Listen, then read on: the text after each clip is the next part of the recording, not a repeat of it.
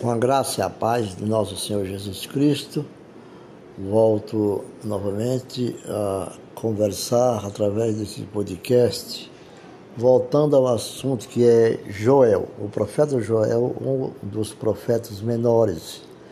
A sua profecia, basicamente, é escrita no ano 800 antes de Cristo, seu capítulo 2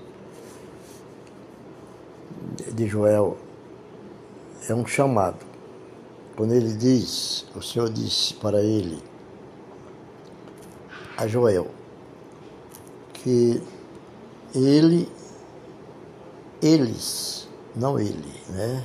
Diz assim, toque a trombeta em Sião, deem no meu santo monte Tremam todos os habitantes do país, pois o dia do Senhor está chegando. É o primeiro verso. E no segundo, esse primeiro verso, na tradução dele, ele, ele diz o seguinte ao povo, ao seu povo.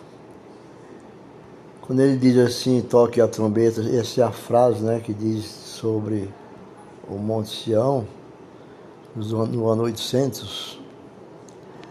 A trombeta em Sião, toque a trombeta em Sião, e alta voz clamai no meu santo monte, todos os seus, todos os moradores da terra, tremam, porque vem o dia do Senhor, porque está próximo. Essa foi a palavra dita pela boca do profeta Joel. Em uma tradução bíblica para o dia de hoje, ele disse: os termos Sião e o outro termo, meu santo monte, e a terra, esses três termos Sião, meu santo monte e a terra. São três termos. Ele, quer, ele define aqui que é Israel, define Israel e Jerusalém como o cenário destes eventos futuros. A frase todos os moradores da terra tremam refere-se, essa frase se refere ao que acontecerá a Israel na Babilônia do Amagedon.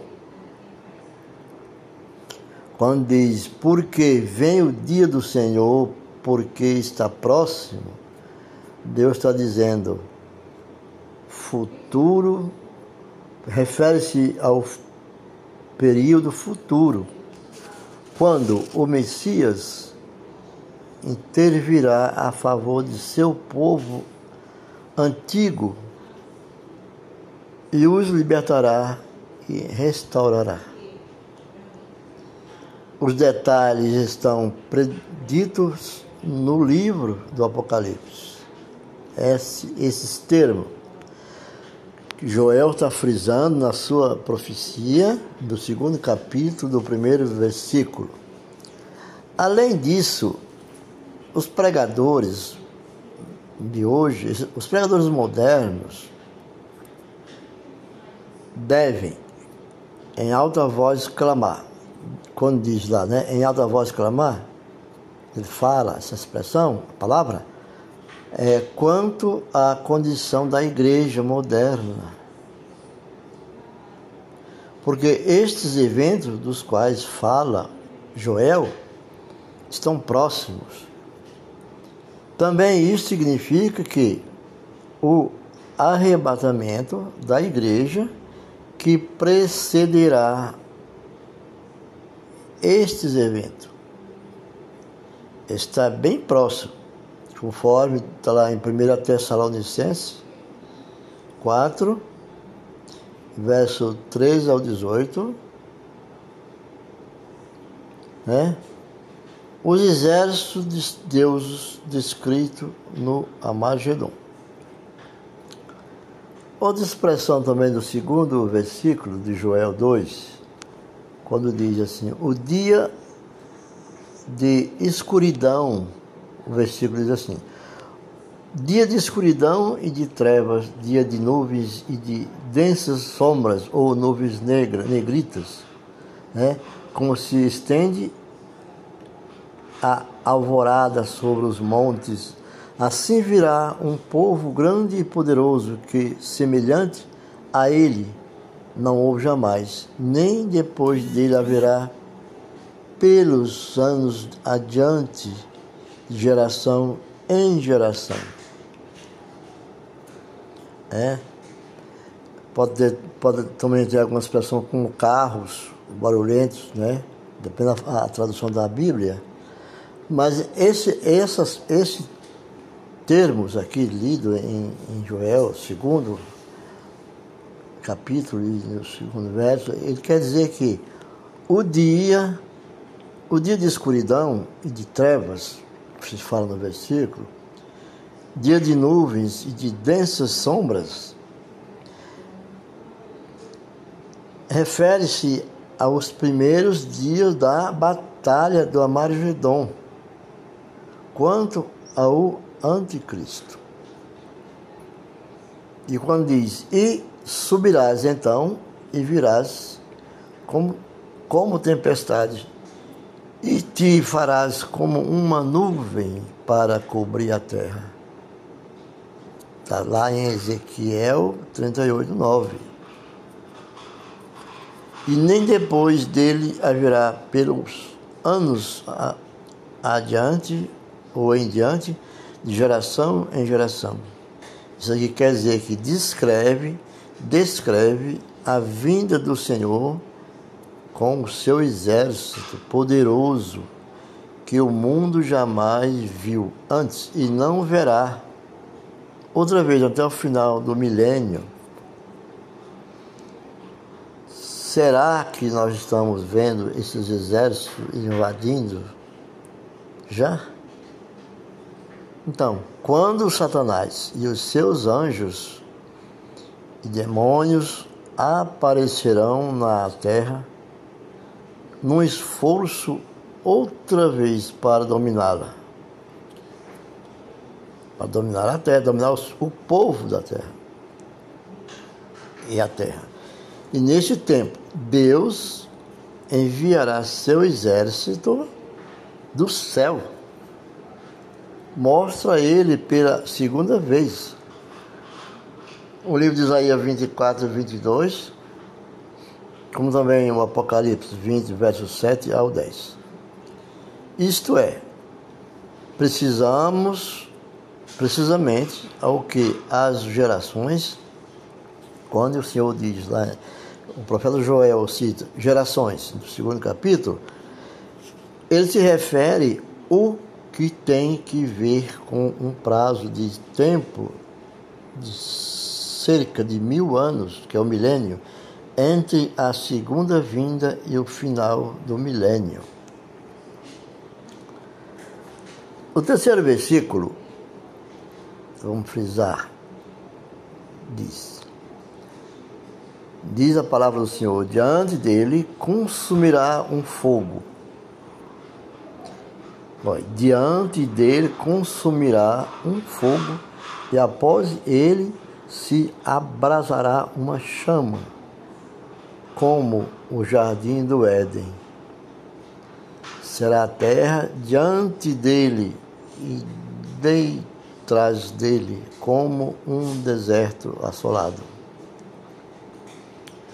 Nem tampouco haverá quem nele escape essa é o versículo, esse é o versículo 2, 3, versículo 3.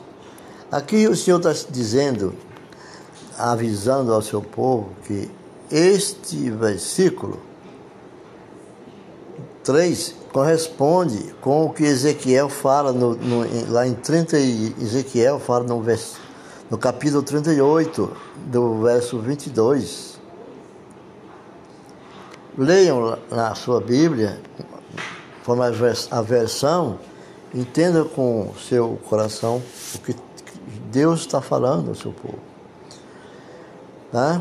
E quando ele diz, e pedras de granizo, fogo e enxofre, essas pedras de granizo, meus irmãos, é o que nós estamos vendo por aí. E os fogos, a destruição. Bom, ele diz que se refere à segunda vinda do Senhor, a qual acontecerá na batalha do Armagedon. Zacarias, o livro de Zacarias, no verso no capítulo 14, no verso 31. O versículo 4 de segundo a Joel é enfático quando ele diz, o Senhor fala, seu aspecto é como o aspecto de cavalo e como cavalheiros correrão. Isto é o aspecto, isso é que Deus está, o Joel está avisando a seu povo. Seu aspecto é como o aspecto de um cavalo e como cavaleiros correrão. Esse, a explanação de quer, quer dizer que o pronome seu, né? E que diz assim, seu aspecto é pronome seu, nesse versículo se refere a todos os santos que estarão com o Senhor na segunda vinda, que corresponde com Apocalipse 19, 14. Todos os santos de Deus que viveram logo voltarão com o Senhor e estarão montados sobre cavalos brancos. Estes, é óbvio, serão cavalos do Espírito. No verso 5, o Senhor fala, e Joel fala ao povo, através das suas profecias. Joel é o profeta menor, um dos profetas, mas é uma joia espiritual a sua pregação. E no verso 5 começa assim: Como o estrondo de carros saltam sobre os cumes dos montes.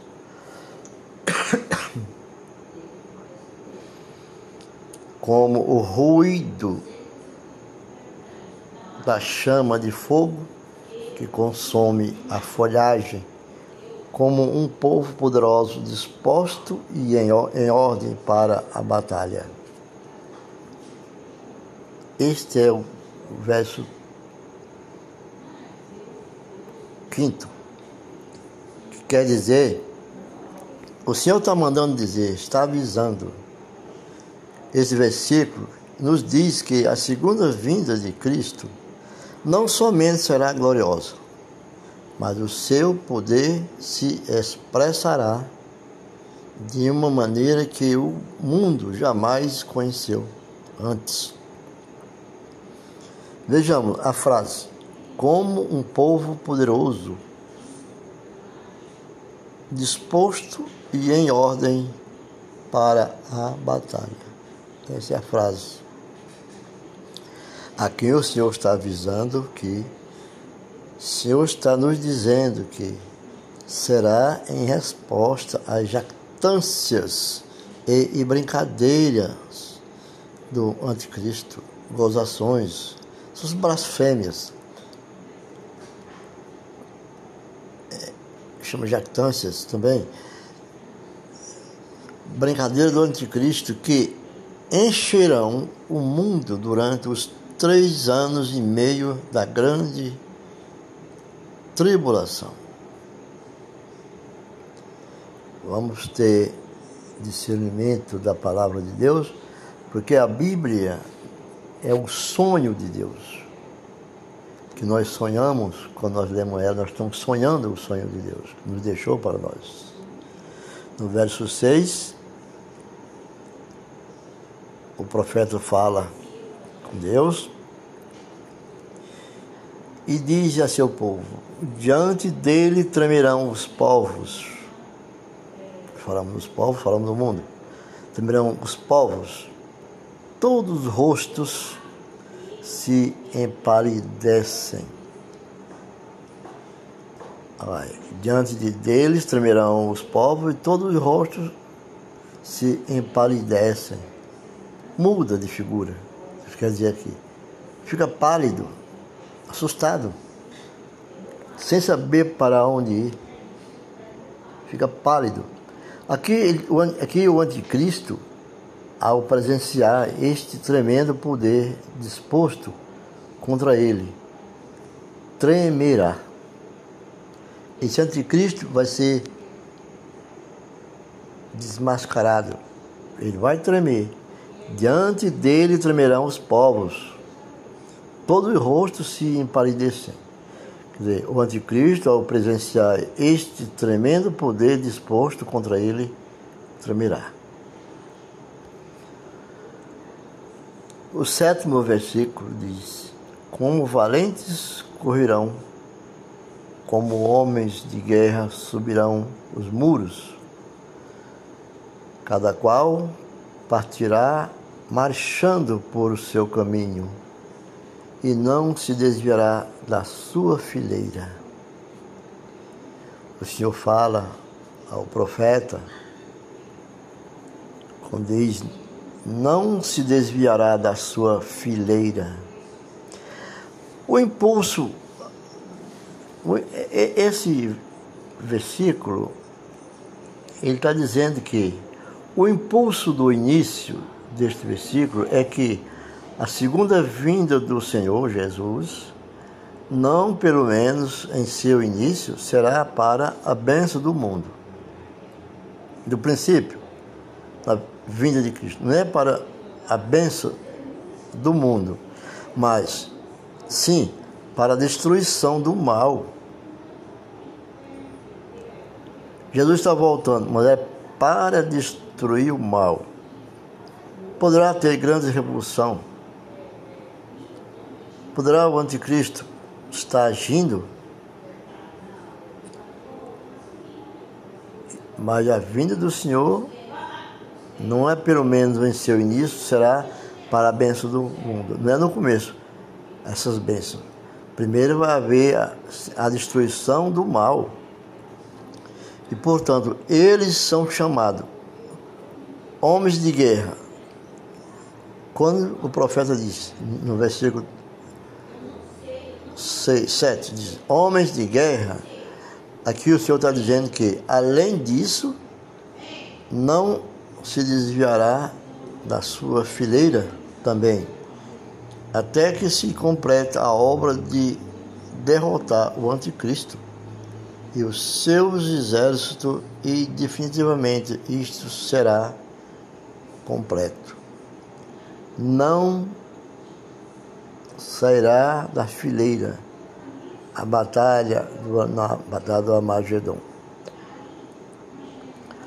No verso 8 diz: Ninguém apertará a seu companheiro, ninguém apertará a seu companheiro. Cada um irá pelo seu caminho e até caindo sobre a espada não se ferirão. É, o Senhor garante, até caindo sobre a espada não se ferirão não será ferido.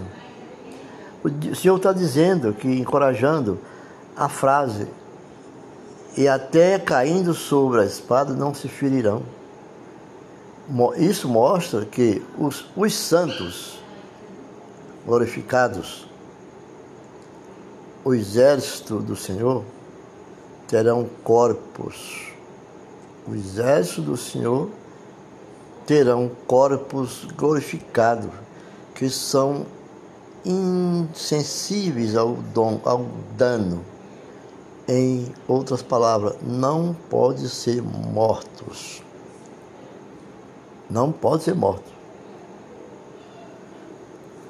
O nono versículo, o nono verso diz assim, o Senhor diz, irão pela cidade, correrão pelos muros, subirão pelas casas, entrarão pelas janelas como ladrões. Lembrando que o João também fala assim, né? ladrão vem na calada, não manda aviso, né? Então, aqui o Senhor está dizendo, entrarão pela janela como ladrões, o Senhor está dizendo, através do profeta Joel, que este versículo significa que não há nenhum lugar que não seja acessível ao exército do Senhor. Não tem um lugar, não adianta esconder. No verso 10, diz: Diante dele a terra tremerá, estremer-se-ão os céus, os céus vão se estremer, os céus, né? o sol e a lua se escurecerão, e as estrelas retrairão o seu resplendor. Esse versículo temos que dar muita atenção, porque ele chama também um momento muito forte a nós observar. Diante dele a terra tremerá, estremecerão os céus, o sol e a lua se escurecerão, e as estrelas retrairão o seu resplendor. É uma coisa assustadora assim para aqueles que não têm sua confissão de fé e não vivem não vivem a esperança e se preparando para a vinda de Cristo. Quer dizer, nesse versículo, que o sentido desse versículo é que a vinda do Filho de Deus será tão resplandecente com glória que os céus, mesmo brilhando em alto grau, eles literalmente tremerão. Pois até o sol e a lua e as estrelas serão tão eclipsados a ponto que parecerá que eles não terão luz. Jesus mencionou isto em Mateus 24, 27 e 30. A luz que vai brilhar na vinda do Senhor, essa luz que nós recebemos, ela desaparece, porque a luz do Senhor, o brilho é muito mais forte. Jesus é luz. Lá em Mateus 24, está bem explicado. No verso 11, eu vou ler até o verso 12. No verso 11, Vamos prestar atenção no que diz a palavra. No verso 11 diz assim: E o Senhor dará sua ordem diante do seu exército, porque muito grande é o seu acampamento. Poderosos é o que dará a sua ordem. Poderoso é o que dará a sua ordem, porque grande é o dia do Senhor e muito terrível a quem o poderá suportar. Muito terrível. E quem poderá suportar? Nesse versículo, o Senhor está deixando na, na frase, a frase, e o Senhor dará sua ordem diante do seu exército. Ele fala de todos os acontecimentos dos versículos dos versículos 2 ao versículo 11. Tudo isso que já falamos, tudo isso que eu já citei aqui nesse podcast, a palavra de Deus, do versículo 2, lembra, recapitular novamente, até o versículo 11, que nós estamos lendo, estamos ouvindo, acompanhando aí nas suas Bíblias, diz: poderoso, poderoso é poderoso é o que executa a sua ordem. Aqui o Senhor declara que o Senhor tem o poder para respaldar a sua palavra e que todas estas predições se cumprirão. Tudo isso que está predito na palavra se cumprirão, exatamente como foram ditas. Tudo isto fala da segunda vinda, um chamado ao arrependimento e jejum. Esse é o último versículo que eu quero ler. Tem mais, mas vou até o 12. Esse versículo aqui para nós finalizar diz: Por isso, agora mesmo, diz o Senhor, convertei-vos, convertei-vos a mim de todo o vosso coração. E isto com jejum e com choro e lamento. O Senhor fala com choro e lamento. Aqui esse salmo quer dizer, como no versículo 2, como os versículos 2 aos falam da segunda vinda,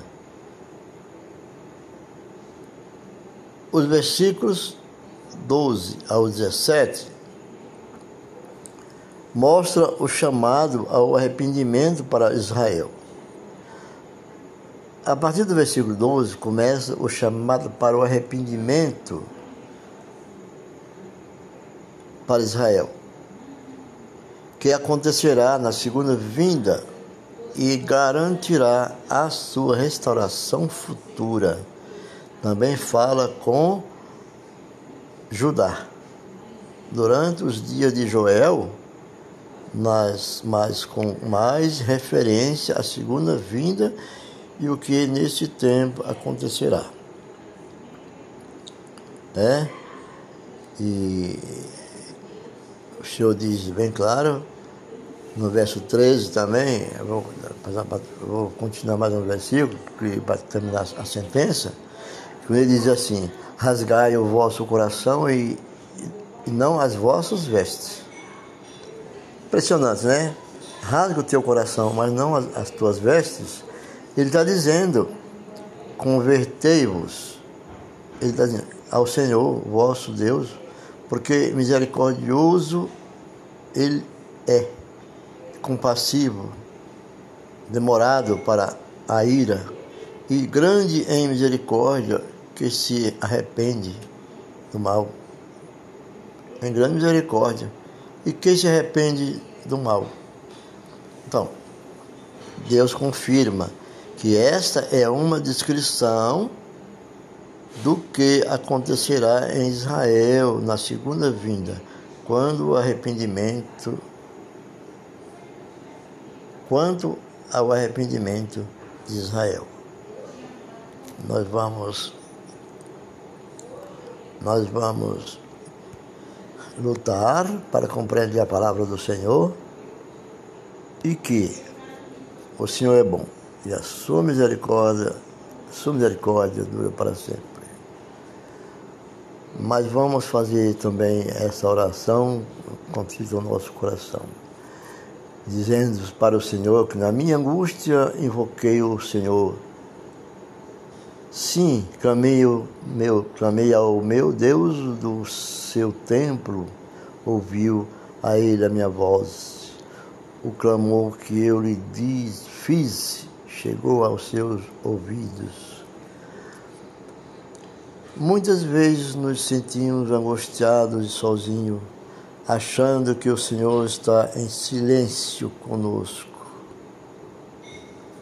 mas Ele nunca nos abandona, Ele sempre tem o controle de tudo e permite que alguma coisa nos aconteça para nos ensinar algo.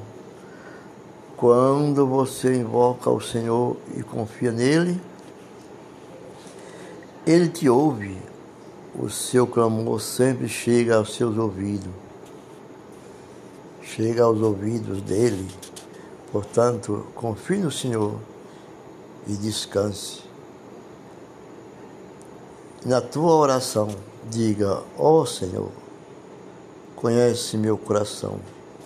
Minha angústia e minhas necessidades, peço que tome a direção da minha vida e que seja feito sempre a tua vontade e que chegue aos meus ouvidos apenas, Senhor, as coisas que eu devo ouvir e aquelas coisas que te agradam. E da minha boca saia apenas as coisas